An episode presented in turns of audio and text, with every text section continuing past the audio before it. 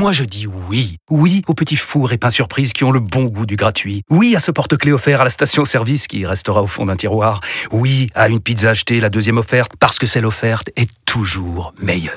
On préfère tous quand c'est gratuit. Chez Skoda, profitez de deux mois de loyer offert sur une sélection de modèles jusqu'au 31 mars. Portes ouvertes ce week-end. Deux loyers offerts après premier loyer en LLD 37 mois sur toute la gamme Skoda, Orenia et Enya Coupé, c'est accord par Volkswagen Bank. Détails sur skoda.fr. Pour les trajets courts, privilégiez la marche ou le vélo. Vous écoutez RMC. RMC Sport Show. Thibaut Giangrande.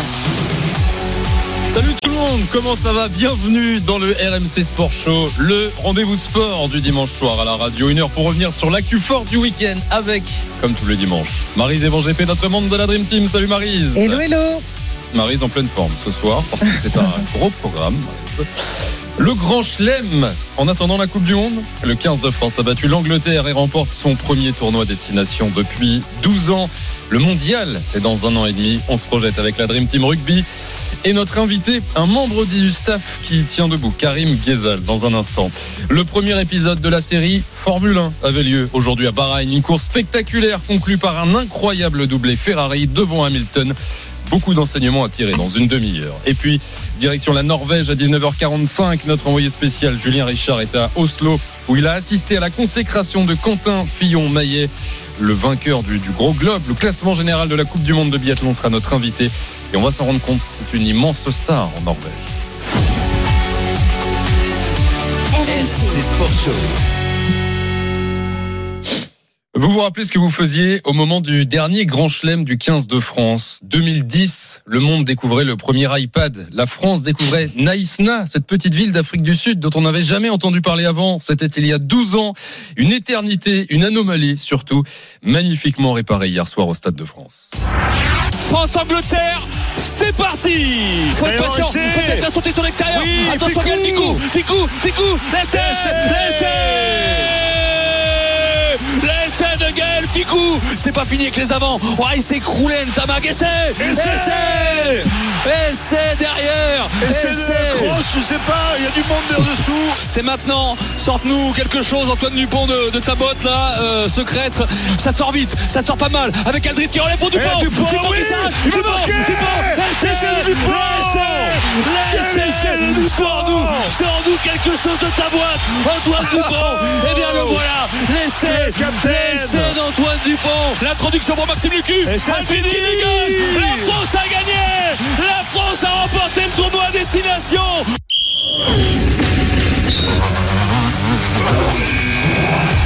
La une du RMC Sport Show. La France a remporté le tournoi Destination. Ça fait du bien de l'entendre en 2022, celle-là. C'était en direct sur RMC. Wilfried Templier, Denis Charvet au Stade de France et la victoire face à l'Angleterre, 25 à 13. Bonsoir Jeff Paturo. Bonsoir à tous, bonsoir Marise. Rédacteur en chef rugby RMC. Et bonsoir Laurent Cabane. Bonsoir à tous, Marise, bonsoir. Membre de la Dream Team, 49 sélections avec le 15 de France, vainqueur du tournoi en 93. Bien joué. Laurent. Si on avait su en 2010, messieurs, dames, qu'on aurait dû attendre 12 ans pour revivre ça. On en aurait plus profité. ouais, on en a quand même bien On aurait repris des bières. Mais c'est vrai que ça rend peut-être, Laurent, cette soirée d'hier euh, encore plus particulière peut-être que- qu'un grand chelem qu'on avait un peu plus l'habitude d'avoir euh, par le passé. Ouais, ça donne plus de d'épaisseur, ça donne plus de densité. euh, Ça a été long. C'est les derniers, c'était quoi? C'était la, la génération Henri Dornouki, euh, Javili, c'est ça? Yachvili, c'est Ouais, ça, ouais. hein, 2010. Donc c'est vrai que 12 ans, c'est une éternité. Quand on sait que l'équipe de France régulièrement, donc ils font quand même des résultats. Ensuite, un grand chelem, on sait tous aussi que c'est plutôt difficile. Hein. Euh, gagner cinq matchs, euh, il y a des, quand même des top nations en Europe aujourd'hui. Donc euh, non, on non, n'arrêtait vraiment. pas de une- dire que c'était un tournoi qui allait être très serré en plus. c'est Ouais, ouais, non, vraiment, c'est une, ça, ça, ça reste une, une, une performance. Un tournoi exceptionnel puisque même l'Italie en sort avec Ouais. une victoire. Ouais, Euh, et belle victoire avec Ange Capuzzo, le futur joueur Ouais. du Stade Toulousain, qui fait une relance à la fin. C'est incroyable. Première victoire de, de l'Italie au Pays de Ouais. Galles, c'est ça Ah, C'est la depuis, première victoire ouais, Ouais. ouais. Ouais, et puis Vous première avez jamais victoire gagné, ouais, jamais Non. gagné. depuis 7 ans pour l'Italie dans le tournoi, 36 défaites consécutives et victoire d'un point hier face au Incroyable. Pays de Galles. Marise, cette soirée rugby euh, exceptionnelle parce que voilà, il y avait cette attente de- depuis si longtemps. Ouais, mais, mais soirée, soirée exceptionnelle. Moi, je l'avais préparée euh, toute l'après-midi. C'est-à-dire que j'avais acheté à manger pour le matin jusqu'au soir, pour pas quitter la maison. Les bières, le repas, le fiston, et je me suis enquillé les trois matchs pour bien arriver en, en, en plein Ah en pleine nervosité avant le match de de T'as France. fini épuisé. Ah oui, non, c'est heureuse, heureuse, Ouais. heureuse. Alors, il y en a qui ont dû finir épuisés, mais heureux, ce sont les joueurs, le staff du 15 de France. Et on est en direct ce soir avec le co-entraîneur des avants, Karim Ghezal, est en direct dans le RMC Sport Show. Bonsoir Karim. Bonsoir à tous. Bonsoir. Merci beaucoup d'être en direct sur RMC. Euh, et bon, est-ce que je suis pas loin de la vérité, Karim, si je dis que peut-être tu es l'un des, des seuls joueurs et staff confondus à être tout simplement euh, bon, en état de, de nous répondre ce soir sur RMC je suis avec, euh, effectivement, je suis avec euh, ben, aussi des joueurs et des- des membres du staff. On partage encore un moment euh, convivial ensemble. Donc c'est c'est important. On a vécu un tournoi avec beaucoup d'émotions, beaucoup de tensions et, euh, et ça s'est joué. En fait, si on, se projette au début de, du stage où on se retrouve à Cassis euh, fin janvier, ça paraît très loin. On avait qu'une ambition, c'est de se retrouver au, au dernier match avec l'envie de l'envie de jouer euh, le tournoi sans avoir à réfléchir sur le goal average comme on avait pu le faire sur euh, sur le tournoi 2020 et 2021. Et c'est ce qui est arrivé, donc c'était un peu le scénario qu'on rêvait et au final il fallait gagner de seulement un point, mais c'était à la fois dur parce que les Irlandais avaient gagné avant et et il y avait encore beaucoup de tension. C'était le scénario rêvé pour euh, bien sûr les télés et tout ça, mais pour nous c'était euh, encore beaucoup beaucoup de pression. Et on se rend compte que les émotions ont été décuplées parce que ben, on joue l'Angleterre qui est quand même un adversaire particulier et, et se retrouver sur ce match-là en jouant les derniers, en sachant qu'il fallait gagner deux points absolument pour, pour remporter ce grand chelem, c'était euh, du coup ça fait que les émotions sont, sont montées assez haut et c'est avec euh, c'est beaucoup de plaisir. Et on va on va en reparler, Karim. On va pas garder longtemps. Euh, on va en reparler du match, euh, de l'avenir. Mais déjà pour, pour terminer sur cette fête, on l'imagine monumentale euh, hier soir. Et, et là actuellement, euh, euh, vous êtes où là euh, À Marcoussis? Euh, non, on a partagé un moment hier soir après le match, comme d'habitude, dans le vestiaire ensemble, ce qui, ce qu'on fait depuis toujours. Les joueurs sont euh, ben, à la fois assez calmes, ça peut paraître euh, assez étrange, mais il y a ensuite un moment où on a partagé avec nos familles, nos amis, parce que ben, en fait, on représente euh, à la fois nos clubs, nos clubs formateurs. On avait tous nos amis. euh, moi, j'avais des amis de, du Gers, de l'île Jourdain, qui sont venus me voir, mais mon frère, mes amis d'enfance. Mes, mes filles. Donc, euh, comme tous les joueurs, un peu nos amis proches, où on a partagé un petit moment sur une péniche euh, avec une soirée conviviale et bien organisée. Et, du coup, ben voilà, aujourd'hui, on a prolongé un petit peu et des choses assez simples à l'image des joueurs que nous avons et qui représentent euh, très bien le public. Et c'est pour ça que les gens se, se retrouvent en ces joueurs, c'est parce que c'est des joueurs assez simples. Jeff Paturo. Bonsoir Karim. Karim, est-ce qu'il y a une peur du lundi là qui va arriver après, après ce que vous avez vécu de se dire que ça va être la routine, c'est fini cette belle aventure? Ah, c'est beaucoup d'émotions parce que, comme je disais, c'est faire un grand chelem aujourd'hui, se rendre compte que les Irlandais avaient 21 points, qu'il fallait gagner. Même si on faisait un match nul, on gagnait pas le tournoi. Donc, c'est, on aurait eu zéro défaite, deux points de bonus, il fallait gagner absolument ce match. Donc, ça rend à la fois assez fort le, assez fort les choses, et on se rend compte qu'aujourd'hui, faire un grand chelem, c'est, terrible en termes d'émotion, mais, euh, du coup, ça décuple les choses et, et bien sûr que euh, oui, ça va être dur de quitter les joueurs et de, de retourner un peu de la routine, mais c'est aussi des souvenirs et c'est ça qu'on qu'on retient à la fin. Et, et l'image du public et des gens qui sont restés en stade, pour nous, c'est exceptionnel. Laurent Cabane. euh, Ouais, Karim, ouais, j'ai une question. Moi, j'ai regardé un peu les statistiques. Là, si, si on doit en retenir une, là, j'ai vu qu'il y avait 148 plaquages. Il y a eu 18 fautes de main. Et il y en a une qui est incroyable de, de statistiques, c'est-à-dire 46 secondes passées dans les 22 mètres euh, adverses. Euh, sachant qu'on, il y a, il y a- vous avez marqué trois essais, c'est une stat incroyable. 46 secondes dans les 22 adverses. Seulement. Oui, c'est sûr. Seulement. Et j'ai regardé ça, j'ai trouvé ça, euh, j'ai trouvé ça euh, euh, incroyable. Efficacité Ouais, maximale. efficacité maximale, ouais. Dans le jeu, on analyse, on essaie d'arriver d'être le plus performant possible quand on a l'occasion d'avoir la possession. Pareil quand on sort du camp, pareil qu'on arrive dans le camp adverse, d'avoir la possibilité en deux temps, trois temps de marquer, de sortir du camp aussi. Et, et aujourd'hui, on se rend compte que sur un tournoi, c'est des conditions d'hiver avec des, des matchs différents. Euh, hier soir, c'était un match avec des conditions parfaites. Et on a eu l'occasion de jouer des matchs contre l'Italie avec euh, la tempête, le vent. euh, un match en Écosse avec 5 km de vent, des conditions différentes qui font qu'un tournoi, ça se joue l'hiver. Et même si le dernier match, comme hier soir, se joue avec le beau temps et des conditions idéales, c'est on, on connaît un peu tout, donc avec des scénarios différents. Ce qui fait aussi la beauté des choses. Et hier soir, on a eu un match assez fermé, mais on savait que les Anglais venaient nous gâcher la fête. Et pour nous, c'était... euh, oui, il y a des approximations, des petites passes un peu... euh, où on aurait pu marquer plus tôt. Mais Ouais, j'ai à vu, la il y avait, fin, euh, ouais, j'ai vu, il y a 18 fautes de main. Ouais, c'est ce qui est, ce qui est, ce qui est pas habituel. C'est pas, c'est pas dans le standard de, de votre équipe. Il y a, les statistiques sont assez intéressantes parce que ça laisse quand même une marge de progression euh, très importante, quoi. C'est, euh, c'est Ouais. intéressant. On sait qu'on a une équipe avec euh, 25, 26 ans de moyenne d'âge, des jeunes joueurs qui ont 15, 20 sélections de moyenne. Voilà, on a beaucoup de marge de progression. C'est ce qui fait aussi qu'on a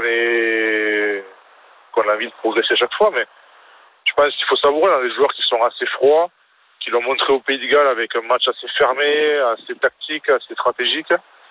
Des matchs différents. Encore une fois, un match contre l'Écosse euh, avec beaucoup d'essais, une attaque avec six essais, chose qui est exceptionnelle de marquer six essais au Pays de en Écosse. Un match fermé contre le Pays de Galles, un match tactique aussi contre les Anglais qui venaient nous, beaucoup jouer au pied, euh, qui nous ont renvoyé beaucoup de jeux au pied, où nos joueurs ont répondu présents avec euh, ben, beaucoup de duels aériens.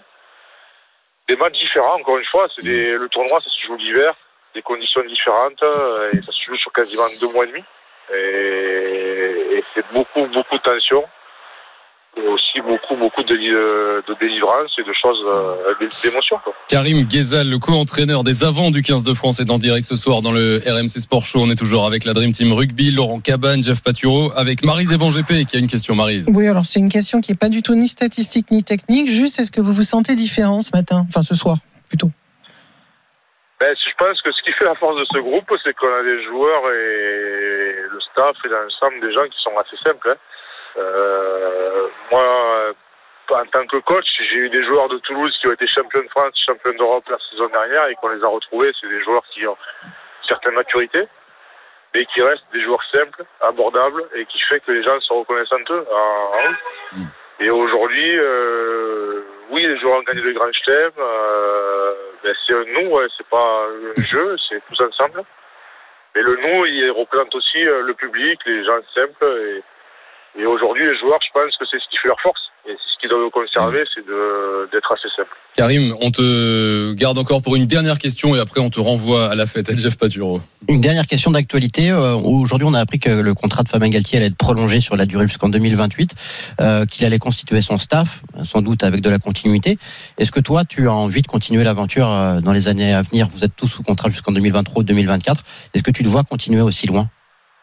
Ben, moi, je me projette surtout sur les matchs qui arrivent. On sait qu'au niveau international, ça va très vite. hein. Euh, les seules certitudes qu'on a, c'est sur la méthodologie et l'état d'esprit, où on, cherche à se rassurer sur ça, euh, sur la méthodologie qu'on a, l'état d'esprit qu'on a avec les joueurs. Ensuite, on sait qu'à ce niveau-là, ça va très vite. Et aujourd'hui, on savoure ce, tournoi parce qu'on a, mis beaucoup, beaucoup, beaucoup d'énergie. Et euh, très content pour Fabien qu'il puisse prolonger. Après, les choses se feront naturellement. À ce niveau-là, tout est, tout est fragile euh, et les choses se feront euh, dans l'ordre. Donc, euh, donc euh, voilà, pas plus de, de commentaires à faire sur On ça. Juste parlera plus tard. On en parlera plus tard, ouais. Oui. Voilà, merci beaucoup Karim Ghezal en tout cas d'avoir pris quelques Karim. minutes ce soir sur sur RMC. Encore bravo et bonne suite de soirée, d'hier, de journée, etc. On Enfin, va fêter ça bien, quoi. bonne suite quoi. Merci Karim. Exactement. Merci beaucoup à tous. Bonne Merci. soirée, salut Merci. Karim. 19h13, le RMC Sport Show, toujours en direct avec Marise, Laurent Cabane, Jeff Paturo.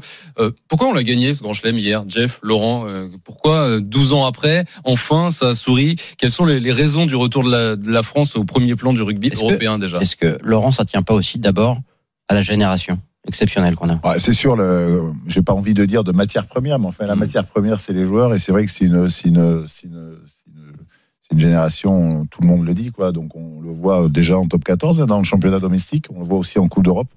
Donc, c'est des joueurs qui sont, qui arrivent, euh, alors pas en pleine maturité, mais c'est des joueurs très intéressants. On le, on le sait tous, on le sait tous. Ensuite, il y a, euh, il y a, y a des améliorations. Il y a des, euh, il y a aussi la convention LNR. On en a parlé hier. euh, LNR FFR, ouais, Ah c'est ouais, vrai qu'il y a sûr. beaucoup plus de temps de disponibilité pour les internationaux. On a élargi le staff de, de, de Fabien Galtier, donc c'est aussi on lui a donné plus de moyens. Donc tout ça, euh, il y a plus encore sur sûrement d'autres d'autres choses, mais c'est vrai que les planètes s'alignent un tout petit peu au bon moment, j'ai envie de dire, puisqu'on reçoit la Coupe du Monde en, en 2023 avec encore une fois euh, des joueurs, un staff euh, compétent et euh, euh, et des améliorations entre les, relations qui se sont apaisées entre les institutions. Jeff, on peut préciser dans le détail sur ce que dit euh, Laurent, notamment même sur la mise à disposition des joueurs euh, français. On a l'impression là que Non, mais ce grand les- chelem, les- tout le monde, même les clubs étaient derrière le 15 de France dans les années 2010. Et même les autres le cas, hein. pays nous jalousent. C'était l'inverse avant. Par Il faut rappeler que on nous quand- avait dit ça il y a quelques Euh, on a eu Philippe Saint-André hier à l'antenne. Il aurait Mm. rêvé d'avoir 42 joueurs à disposition avec euh, des Bah, sûr. internationaux, euh, 23 euh, internationaux protégés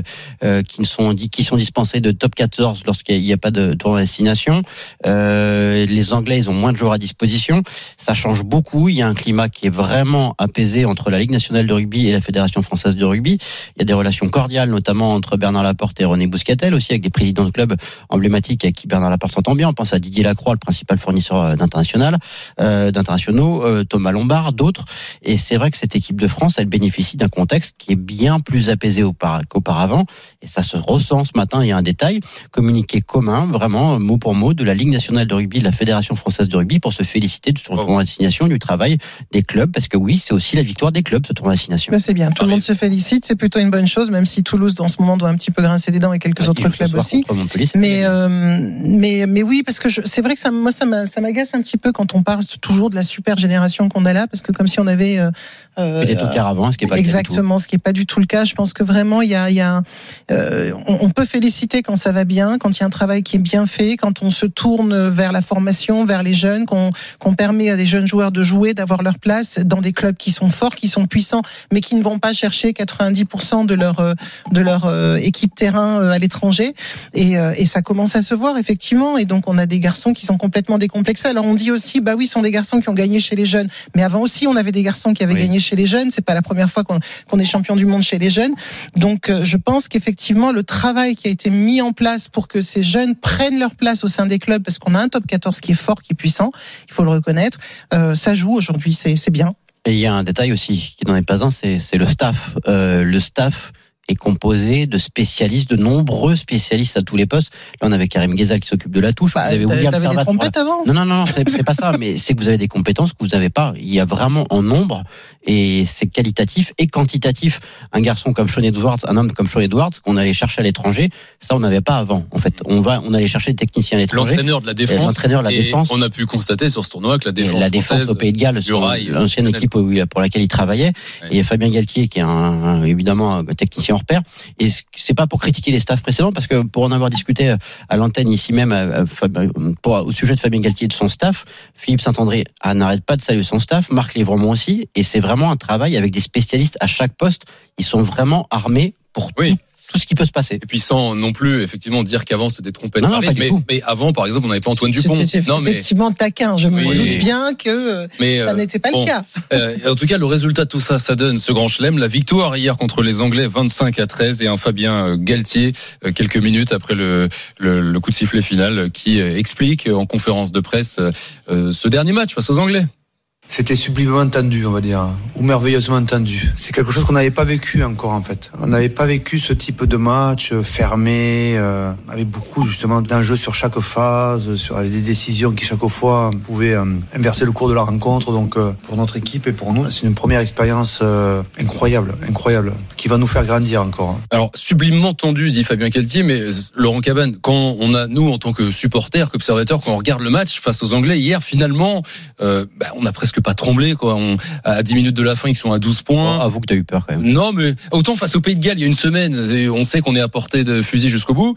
Là, hier, c'est quand même maîtrisé euh, de quasiment de bout en bout. Il y a un petit trou d'air en début de deuxième période, mais euh, il- on a un peu joué, à, se- on, on a joué à se faire peur quoi, avant le match, mais on était largement au-dessus des Anglais. Ouais, ils ont bien bien appréhendé le match, ils l'ont bien préparé bien sûr, ils l'ont ils l'ont bien abordé. On a eu une, un petit coup de tension au, à l'essai de de, de l'ailier anglais là en début de deuxième mi-temps, mais c'est vrai qu'en général ils ont assez bien maîtrisé ce match. On l'a dit, c'était pas non plus euh, un match incroyable en termes de contenu, mais euh, mais c'était un match important. C'était le match qu'il fallait gagner, c'était le match pour gagner le Grand Chelem. Donc il y avait aussi cette euh, toute cette pression, euh, mais je trouve qu'ils l'ont quand même plutôt euh, plutôt bien contrôlé. Je rebondis sur tout à l'heure ce que tu disais à Karim Ghezal. Là, tu lui as envoyé tes stats à la figure là tout de suite. Justement, sur quoi faut, euh, si on se projette un peu, la Coupe du Monde qui arrive dans un an et demi en France.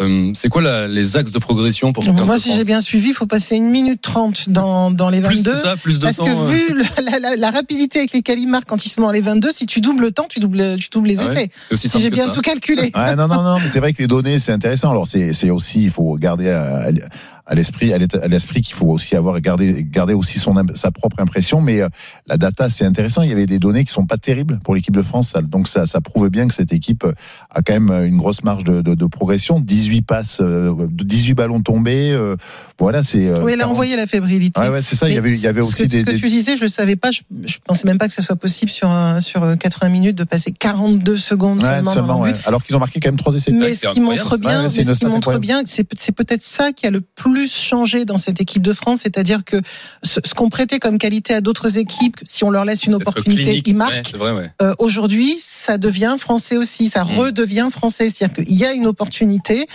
il y a une frappe chirurgicale, ça marque. C'est comme la semaine dernière au Pays de Galles. On, on rappelle que l'équipe de France n'avait pas été flamboyante, mais défensivement, c'était beaucoup, même très impressionnant.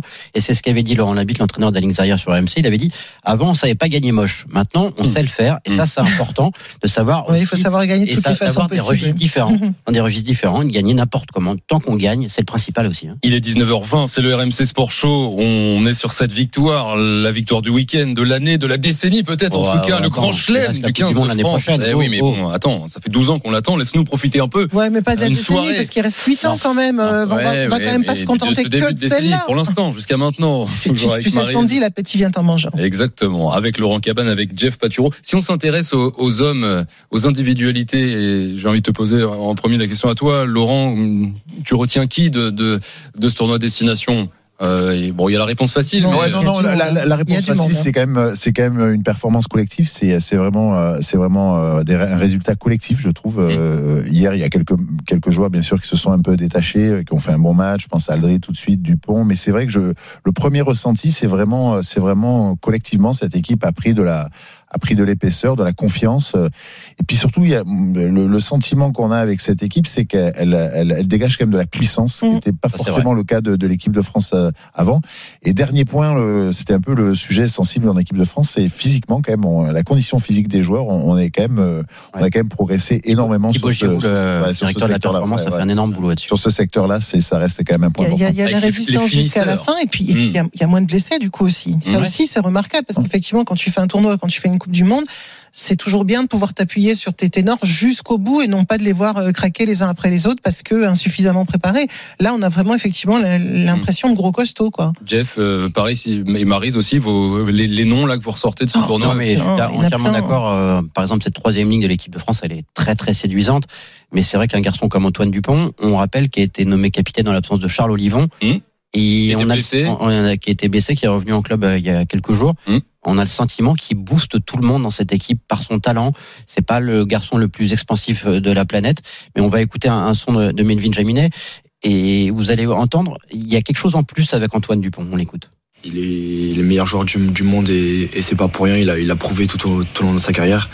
Et forcément, c'est c'est un leader. C'est un leader sur, euh, de- sur la vie de groupe et aussi sur le terrain. Donc, euh, on a envie de le suivre. On est, on est serein. Et forcément, quand, quand on a un joueur comme ça dans, dans l'équipe, ben, il nous pousse vers le haut. Et, et je pense que je pense qu'il fait beaucoup de bien, beaucoup de bien à l'équipe et, et l'équipe le, le rend bien aussi. C'est vrai que Dupont, euh, capitaine, euh, Il va Charles- y avoir un casse-tête après. Ouais, bah oui, parce que Olivon, on se souvient l'année dernière, c'était quand même une pièce maîtresse de ce 15 de France. Bon, là, les absents, euh, malheureusement pour eux, euh, bon, on espère qu'ils n'ont pas raté le train, mais ça va être dur de revenir. Oui, ensuite, on sait tous qu'ils vont pas gagner le match à 15 ni à 23 hein, jusqu'à Mm. la, jusqu'à la Coupe du Monde. Il y a une première tournée au Japon cet été, euh, dans des conditions, on le sait, fin de saison. Avec il y aura Charles Olivon, ouais, bien sûr, avec des demi-finales, des finales, donc il y aura aussi des opportunités pour pour d'autres joueurs.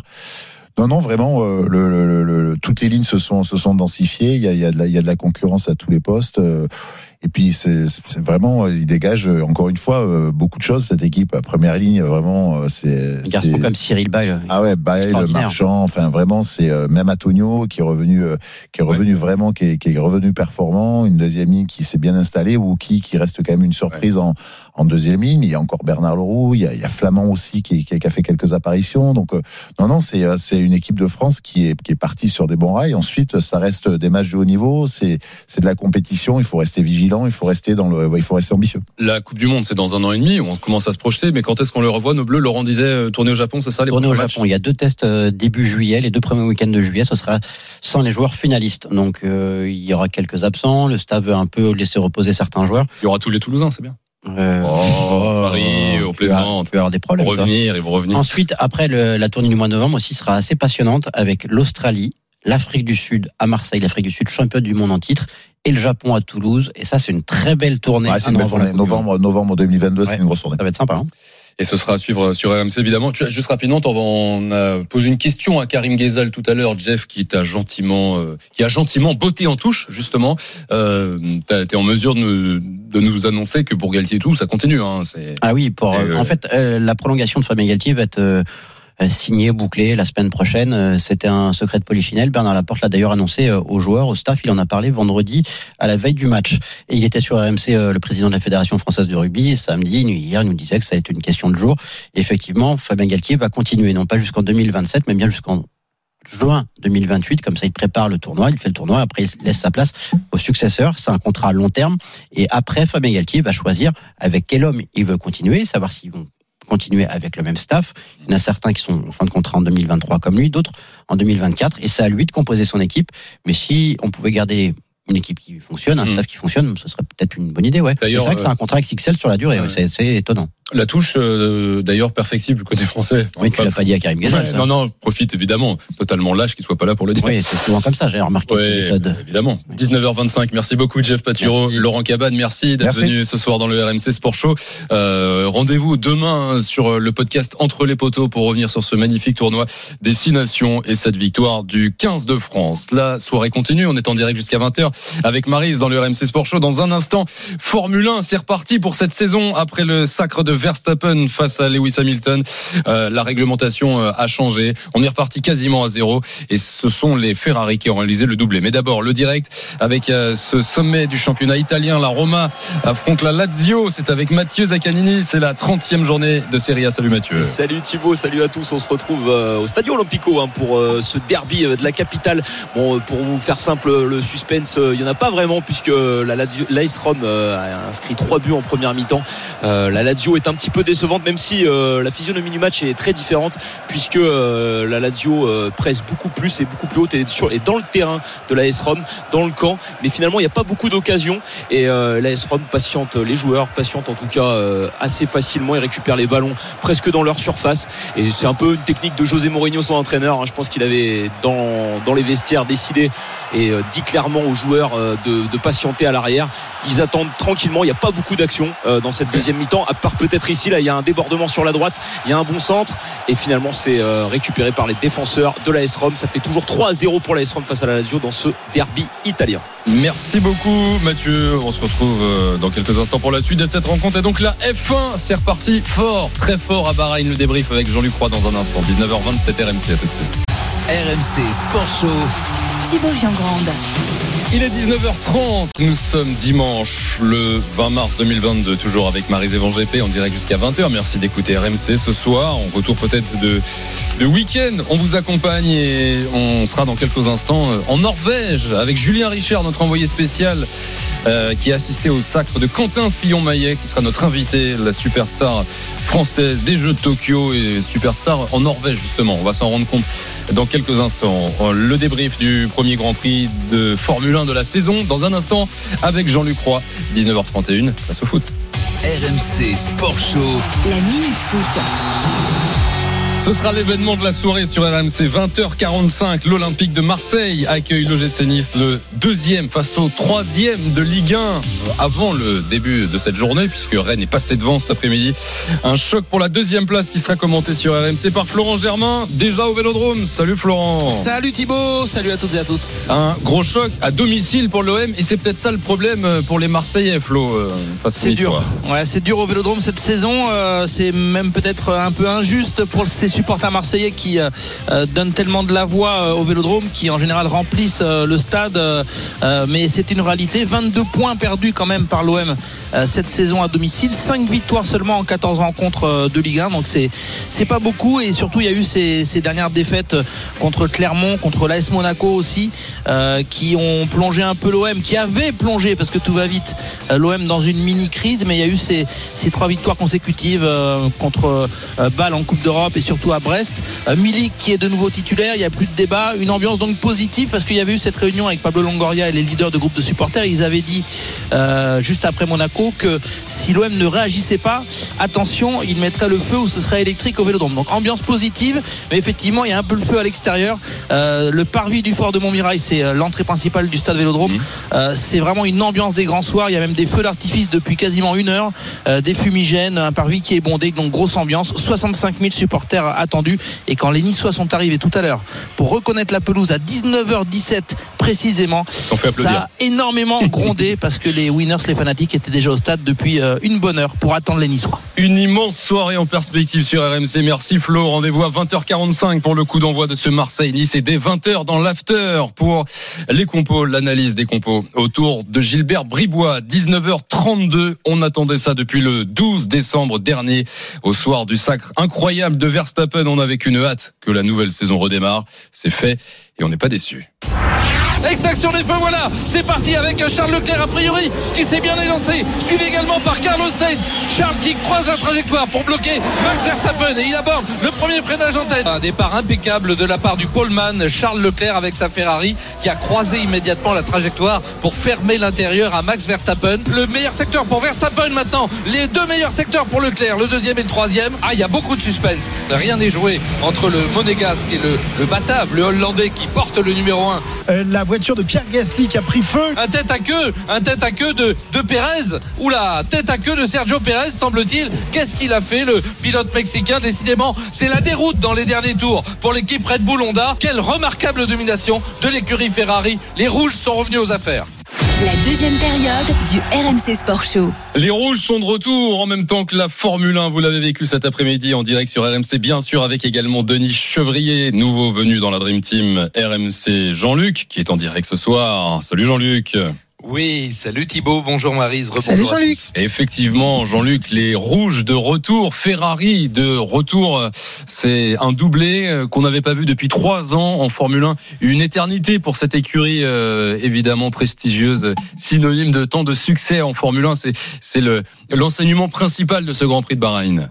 Bah absolument Thibaut, je vais faire le parallèle avec Bahreïn, évidemment, c'était la traversée du désert. Ah, c'est très drôle pour l'écurie Ferrari, puisqu'ils ont eu du mal à émerger. Alors ils avaient sacrifié, on, on le savait, hein, la saison, la fin surtout de la saison 2021 pour développer la voiture de 2022 avec euh, cette nouvelle réglementation sur laquelle on, on revient très grossièrement, encore une fois, qui permet aux monoplaces de bénéficier d'un appui aérodynamique à cause des ailerons ou grâce aux ailerons et aux moustaches avant, mais aussi surtout à cause de tout ce qu'il y a en dessous de la voiture.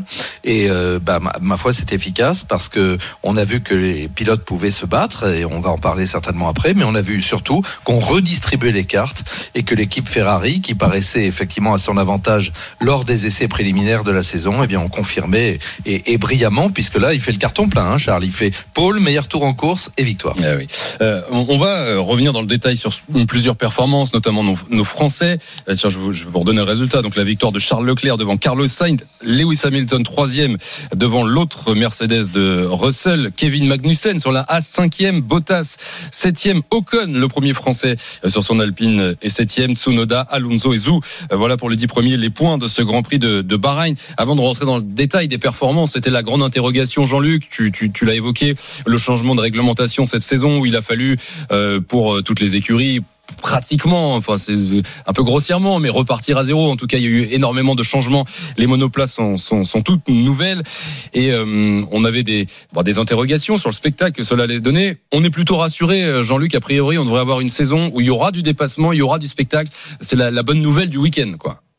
Tout à fait Thibault, on est, on est vraiment rassuré parce que non seulement on a eu cette bataille au plus haut niveau après le, premier arrêt de Verstappen, suivi donc de celui euh, du leader, de Leclerc, et puis les deux hommes se sont retrouvés à quelques dixièmes, et là on a vu ce qu'on n'avait pas vu depuis très longtemps en Formule 1, c'est-à-dire Verstappen apparemment un peu plus rapide dépasse Leclerc, mais Leclerc parvient à se mettre dans son sillage et à le repasser trois virages plus tard, dans le virage numéro 4, et puis euh, la manœuvre est réitérée au tour suivant, et encore au tour suivant bah ça je peux te dire qu'en Formule 1, une bataille comme ça en tête, euh, on aurait dit un Grand Prix moto, hein, c'est ce qu'on a dit à chaud avec euh, avec Denis Chevrier. On adore les, les Grands Prix moto, tu le sais qu'on suit également sur RMC. Écoute, c'était que du bonheur. Donc je pense que cette nouvelle configuration aérodynamique permet effectivement aux monoplaces de, de bénéficier d'un appui et surtout permet aux pilotes d'attaquer, de se passer, de se repasser. C'est absolument génial. Tiens, puisque tu parles MotoGP, j'en profite pour faire une toute petite parenthèse de 10 secondes. Il y avait un Grand Prix ce matin et Fabio Quartararo Quartararo a terminé deuxième de, devant Johan Zarco et derrière le Portugais Oliveira du Grand Prix d'Indonésie. Et donc il recolle au classement euh, troisième au championnat du monde. Fin de la parenthèse, on retourne euh, sur, sur la Formule 1. Alors il y a ce doublé Ferrari qui est exceptionnel. Qu'est-ce qui s'est passé, Jean-Luc, avec les Red Bull? Euh, Parce qu'on avait vraiment l'impression sur ce Grand Prix qu'il y avait deux écuries au-dessus, loin devant, la, les Ferrari et les Red Bull. Et au final, à l'arrivée, ils repartent de Bahreïn, les Red Bull, avec zéro point. Ah oui, la queue basse, c'est le cas de le dire. Écoute, euh, Verstappen a donc tenu la, dragée haute à, Charles Leclerc pendant pratiquement tout le Grand Prix. Hein. Il n'était qu'à quelques secondes. On rappelle qu'il y a eu un moment, euh, effectivement, une neutralisation, un safety car, suite malheureusement à l'incendie de l'Alpha Tauri à, moteur Honda de Pierre Gasly, qui était dans les points lui aussi, qui était 7 8 Ça se passait pas mal. Et puis ça a évidemment annihilé tous les écarts. Donc il y a eu un nouveau restart. Et effectivement, euh, euh du côté de Red Bull, on, on s'acheminait vraisemblablement vers une deuxième et une troisième ou quatrième place. Et puis ça a d'abord été Verstappen qui s'est fait passer donc euh, de manière imparable par Carlos Sainz. On a compris qu'il avait des problèmes de, direction assistée. Apparemment, on n'a pas la confirmation euh, au moment où, je te parle, mais a priori c'est ça. On suspectait un problème de. Alors est-ce que c'est euh, de l'hydraulique ou de l'électronique On ne sait pas. Quant à quant à Sergio Pérez qui était lui en train eh bien de d'essayer de, de, de, de monter sur le podium, malheureusement lui aussi, il a fait un, un demi-tête à queue dans le virage numéro 1. On a cru à une faute de pilotage, mais apparemment non. C'est le moteur qui a coupé, qui s'est bloqué. Oui. Donc deux problèmes différents sur les deux Red Bull Honda et le tout dans les, dans les, dans les quatre derniers tours. Et rouler sans direction assistée, Jean-Luc Marise, en 2022, on ne le souhaite à personne, pas même à Max Verstappen. On ne pourrait plus. Euh, Jean-Luc, euh, Lewis Hamilton complète ce podium. Euh, il est troisième. Euh, bon, pour lui et tous ses titres de champion du monde, c'est loin d'être un résultat incroyable, mais au du week-end, euh, du déroulé de la course, c'est un petit miracle de le retrouver là, le pilote Mercedes. Absolument, il est opportuniste comme toujours dans le bon sens. Il a fait une course solide. Il n'avait pas le matériel et ça, il l'a. Pour une fois, il n'a pas menti parce que d'habitude il nous raconte vraiment des salades, hein, mais là non. La monoplace n'était pas au niveau, c'était vrai, on n'a pas triché. Donc il s'acheminait vers une cinquième position et puis l'élimination des, des, deux Red Bull dont nous venons de parler lui a offert le, le podium. Alors il prend les points. Tu penses, il est ravi même de prendre ses points. Il en prend 15, même si devant Charles Leclerc, euh, leader et euh, meilleur tour en course, en prend 20 26. Carlos Sainz en prend 18, donc évidemment. Euh, mais derrière, les, Mercedes sont là et George Russell qui a, fait loin de, qui n'a pas démérité du tout, hein, qui a fait une course très solide. Il est parti 9e, il termine 4e. Non, bah, chez Mercedes, on l'engrange et puis on va énormément travailler pour développer cette monoplace. Alors qui, elle, euh, a recours à, une option aérodynamique très originale puisque sur les flancs, on a vu qu'elle était beaucoup plus étroite que les autres. Les, les bargeboards ont, ont disparu et c'est un choix aéro qu'évidemment il faut valider, qui va demander beaucoup de travail. En tout cas, c'est ce que Hamilton disait. On est dans le RMC Sport Show 19h40, toujours avec Jean-Luc Roy, avec Marie Zévan GP. Euh, on revient, on tire les, enseignements de ce premier Grand Prix de la saison qui a eu lieu cet après-midi, remporté par Charles Leclerc devant l'autre Ferrari de Carlos Sainz. C'est nos Français. Alors, Jean-Luc, est-ce qu'on va avoir un Français? On commence aussi à, s'y habituer. Un Français vainqueur d'un Grand Prix cette saison. Euh, Ocon sur son Alpine termine septième. Pierre Gasly lui n'a pas terminé sur l'Alpha Tauri. Qu'est-ce qu'on on, on, on retient de ce week-end de nos pilotes français. Bon, on a l'impression qu'ils sont pas pas dans le coup pour la victoire, c'est clair, mais ils sont pas non plus tout au fond, quoi. Non, bah ils sont ils sont dans les points. Esteban termine dans les points malgré une pénalité de de 5 secondes qui lui a été appliquée pour un accrochage dans le premier tour avec Mick Schumacher. Il a purgé sa peine en, en passant au stand, mais bon, il s'en sort plutôt bien effectivement. Esteban finalement septième, c'est c'est un résultat tout à fait honorable conforté du côté d'Alpine par la neuvième position de Fernando Alonso, son équipier. Donc c'est un tir groupé. Ah, c'est euh, Vincent dirait c'est moyennasse, hein, c'est pas mal, mais on n'est pas encore dans le club de, de première ligue, c'est loin, loin s'en faut. Et alors, quant à Pierre Gasly, ben, on a eu une belle embellie lors de la première séance d'essai libre le, le vendredi où il a fait le meilleur temps, carrément. On s'est dit bah c'est super bien parti, puis lui aussi. Et puis malheureusement, il n'a pas été capable de rééditer par la suite ses, ses performances. Alors il était dans les points avant, avant ce- ce- cette casse moteur, hein, il était dans les points, mais bon là, euh, il s'en sort pas très bien. Alors il doit être d'autant plus déçu que son équipier de Tsunoda, qui est parti très très loin sur la, la grille de départ, qui a fait une remontée vraiment fantastique, le jeune japonais, il est parti euh, 16e et il termine donc 8e. Euh, ça doit lui donner effectivement des, des- des regrets à, à Pierre parce qu'il y avait, il y avait un beau résultat engrangé. La saison est lancée, Jean-Luc, et la bonne nouvelle, c'est qu'on retrouve tout ce petit monde bah, dès la semaine prochaine. Et oui. Euh, le Grand Prix de Jeddah en, en Arabie Saoudite. Est-ce que, euh, à l'issue de ce premier week-end, on, euh, on, euh, bon, on- ça y est, on l'a la hiérarchie. On aura euh, Ferrari, Red Bull, Mercedes, et puis. Ah, T'es euh, rapide, toi, en un week-end, tu veux déjà tous les résultats de la saison. C'est- la question que je pose à vous. Alors, je vais te, te répondre effectivement que chez Mercedes, on doit travailler d'arrache-pied. On a identifié le, le loup, le problème. Enfin, le- encore une fois, c'est une solution euh, technique, aérodynamique, qui demande beaucoup de travail. Or, tu sais que cette année, et c'était déjà le cas l'an dernier, on a un budget cap en Formule 1. C'est-à-dire que les équipes de Formule 1 sont limitées. On ne peut pas dépenser autant d'argent qu'on voudrait. C'est un peu plus de 140 millions de dollars, 142 millions de dollars. Ça veut dire que les petites équipes sont pratiquement au niveau des, des grandes.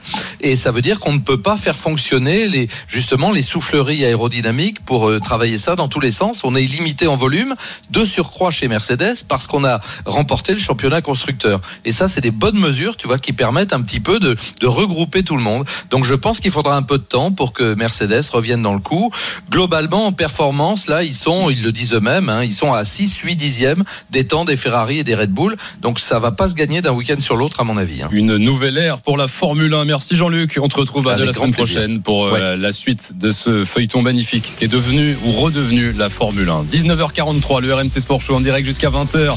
Euh, ensuite, ce sera l'after autour de cette immense affiche ce soir, ce Marseille-Nice. D'ici là, euh, le foot en direct, c'est en Italie que ça se passe, le derby. Romain, Mathieu Zaccanini. 81e minute, euh, toujours 3 buts à 0 en faveur de l'AS Rome face à la Lazio. hein. Les 3 buts ont été marqués en première période. Euh, deux buts euh, pour euh, l'attaquant hein, Tammy Abraham et un super coup franc de Lorenzo Pellegrini. On a failli assister au quatrième but hein, sur une super transversale de Lorenzo Pellegrini à destination bah, toujours de l'attaquant anglais Tammy Abraham hein, qui avait fait un super contrôle et finalement il n'a pas cadré, il a tiré à côté. En tout cas, ça fait toujours 3 buts à 0 et euh, on voit pas comment la Lazio pourrait euh, remonter 3 buts dans cette compétition. Ils sont un petit peu dominés. Ciro On a du mal à le voir, hein, le meilleur attaquant italien, hein, le meilleur buteur de la Serie A avec 21 buts notamment. Euh, pour l'instant, ça fait toujours 3 buts à 0 et euh, il reste un peu plus de 8 minutes à jouer euh, dans le temps réglementaire. Merci Mathieu, à tout à l'heure, 19h44. Tiens Marise, je profite de t'avoir, je viens de recevoir une petite alerte. On a une médaille supplémentaire au championnat du monde en salle de Belgrade. et- Exactement, et j'avais un œil dessus. Là, je suis en train de regarder Pascal Martin de Lagarde qui a fait une super course 7,50 derrière Grant Holloway, le recordman du monde et, et champion du monde. Euh, franchement, on l'attendait pas forcément à ce niveau-là, parce qu'il a eu une saison un peu compliquée avec quelques blessures. Et voilà, en deux jours, euh, nos hurdlers qui sont des, des chercheurs d'or, puisqu'hier, euh, Sirena Samba Mayela s'est emparée du titre mondial, ce qui n'était pas arrivé, euh, qui n'est jamais arrivé chez les filles d'ailleurs, sur 60 mètres haies, en battant le record de France de. Une certaine Evan GP. C'est ça. Je, dans de- la voilà. famille, je demande la sœur. Un record de France qu'il a fait depuis 31 ans quand même, hein, Ah qu'elle co-détenait avec Linda Ferga qu'il avait fait un petit peu plus tard. Hmm. Et voilà, Sirena, c'est une toute jeune fille, donc elle, elle sera à suivre jusqu'en 2024 avec un œil euh, très, euh, très intéressé.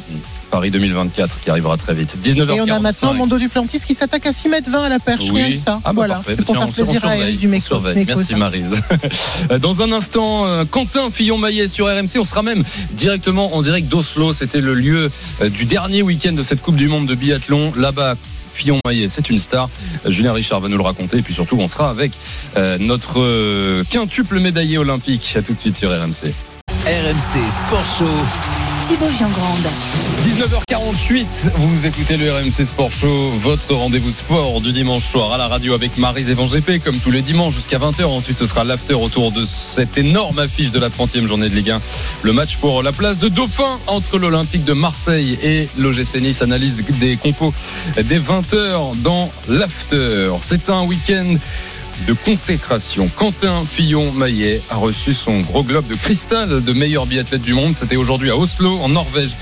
Et Julien Richard a assisté sur place à ce sacre. Salut Julien Salut Thibaut, salut Marise, bonjour Bon. à toutes et à tous, bonsoir à toutes et à tous. Comment ça va en Norvège? Est-ce qu'il fait nuit de- depuis midi? Non, pas du tout. Non, non, il fait, il fait jour jusqu'à 18h et quelques, avec un super ciel bleu, température printanière. C'était génial. C'était euh, une très, très belle fête. Voilà, les raccourcis quand on veut faire le malin et qu'on ne connaît pas Ah du oui. tout ces géographies. Euh, Julien, il y a eu les succès, il y a eu les efforts, il nous l'a beaucoup dit, Quentin Fillon-Maillet pour y parvenir. Et euh, là, ça y est, il a pu profiter, la, la saison est finie, saison de biathlon. Oui, alors c'est pas c'est pas totalement la fin dont il rêvait peut-être puisqu'il y a eu sa septième place sur la, la mass start et et Bakken le Norvégien qui lui chipe le petit globe de cristal euh, de la discipline. Mais c'est vrai que c'est la fin d'une saison exceptionnelle hein, qu'il a vu changer de dimension avec ses cinq médailles au jeu, deux titres olympiques, euh, quatrième français à soulever le gros globe de, de cristal de vainqueur du classement général de la Coupe du Monde après Patrice Baïsalin, Raphaël Poré quatre fois et Martin Fourcade sept fois consécutives, vainqueur en plus donc de deux petits euh, globes du sprint et de la poursuite. Saison exceptionnelle, je vais arrêter avec les chiffres, mais 13 podiums, 8 victoires en Coupe du Monde.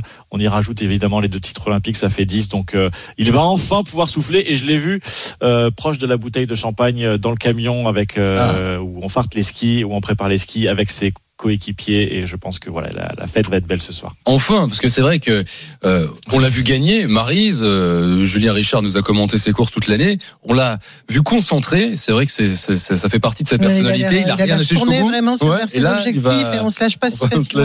Ou alors il cache bien son jeu. Ouais. Ou alors peut-être qu'à porte fermée il s'éclate, mais euh, c'est vrai qu'il donnait l'impression d'être complètement tourné. D'ailleurs, tu te rappelles, il y a, il y a 15 jours où il devait venir nous parler, euh, il avait préféré attendre Ouais. d'avoir son globe de son gros globe acquis avant de, Mmh, de venir parler aux médias. Donc, euh, ouais, quelqu'un complètement tourné vers sa pratique, qui a bien mérité de souffler un peu, de s'envoyer quelques bulles. Et dans un instant, il sera à ton micro, euh, Julien Richard, Quentin Fillon-Maillet. Mais raconte-nous, toi, t'es sur place, t'es là-bas, t'es en Norvège. Quentin Fillon-Maillet, c'est une superstar là-bas aussi. C'est Maître Gims, quoi. Euh, ouais, bah tiens, tu parles de Maître Gims, on va mettre de la chanson du coup. La chanson c'est cadeau. Magic System, tiens. Je laisse quelques petites notes. Voilà, Euh, mais revisité à la sauce Jura, puisque c'est signé du fan club de Quentin Fillon. Maillet, alors Norvège ou euh, enclave française en Norvège, parce que la tribune d'Oslo, c'était c'était vraiment ça. Énormément de fans de biathlon venus d'un peu partout en France. C'est vraiment euh, les supporters français qui faisaient le plus de bruit dans cette tribune, comme Dany et Magali, venus de Sète et de Tours, en partie pour voir donc leur nouvelle star. On était avec Quentin Fillon-Maillet, notre euh, champion. champion. Et Dieu sait si on a admiré Martin, mais j'avoue que là, Quentin nous a bluffé par son envie, son calme au fur et à mesure. On l'a vu grandir. Là, on est euh, très, très ému. Moi, je suis très ému personnellement de l'avoir vu maintenant. L'avoir vu, euh, oui, s'épanouir, grandir, euh, se caler. Enfin voilà, c'est des grosses émotions, j'en tremble. Bon, on peut le dire hein, maintenant, euh, Quentin Fillon-Maillet a, a peut-être pris la place euh, de Martin Fourcade dans le, le cœur des supporters. C'est la question que, que j'ai posée à ces deux fans parisiennes. C'est une machine cette année, Quentin. On attendait qu'il se libère après le départ de Martin et cette année il nous a fait vibrer. Ouais, on est fiers de lui. Euh, Martin, c'est Martin, ça sera toujours Martin. Quentin, c'est Quentin, voilà. Je sais pas si pour sa succession, mais enfin Martin, c'est celui qui nous a un peu fait découvrir le biathlon, euh, en tout cas pour nous. Et, euh, et Quentin, ben, il prend sa place maintenant et il le fait de très belle manière. Quentin Fillon-Maillet à Oslo sous tes yeux, Julien, qui a donc décroché, qui a reçu enfin ce gros globe de, cristal. Et tu as pu le rencontrer euh, il y a quelques minutes euh, à Oslo. Euh, un Quentin Fillon-Maillet qui a enfin relâché un peu la pression.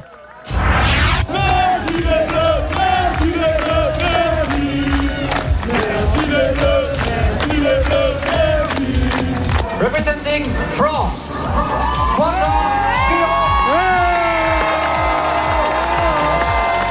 Quentin Fillon Maillet Allez, allez, allez, Quentin Fillon Maillet Allez, allez, allez l'invité du RMC Sport Show.